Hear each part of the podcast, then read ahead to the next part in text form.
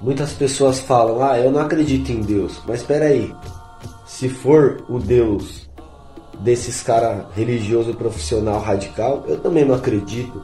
Se for um Deus, né, que as pessoas utilizam para pregar a maldade, a injustiça, eu também não acredito.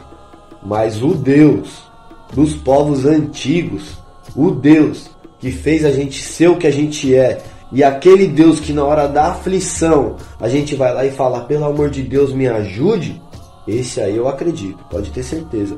Então a gente tem que entender o que? Que Deus é uma coisa, o que as pessoas dizem que Ele é, é outra. E a partir desse momento a gente tem que entender que Deus é pai e mãe, é homem e mulher, ou seja, é infinito, é eternidade, é princípio, é força criadora. Não é um velhinho sentado de barba é, resolvendo os problemas do mundo, é uma energia criadora, pai e mãe de todo o universo. Então, os deuses ou o Deus que o sistema prega, eu também não acredito. Mas o Deus verdadeiro, aquele que acompanha nossos povos antigos desde o início do mundo, ah, esse eu não só acredito, como eu vejo, converso e falo com ele todos os dias, sabe aonde? Dentro de mim, na minha mente, no meu coração. Porque o Espírito é eterno, assim como Deus, e todos nós estamos conectados, certo? Tamo junto.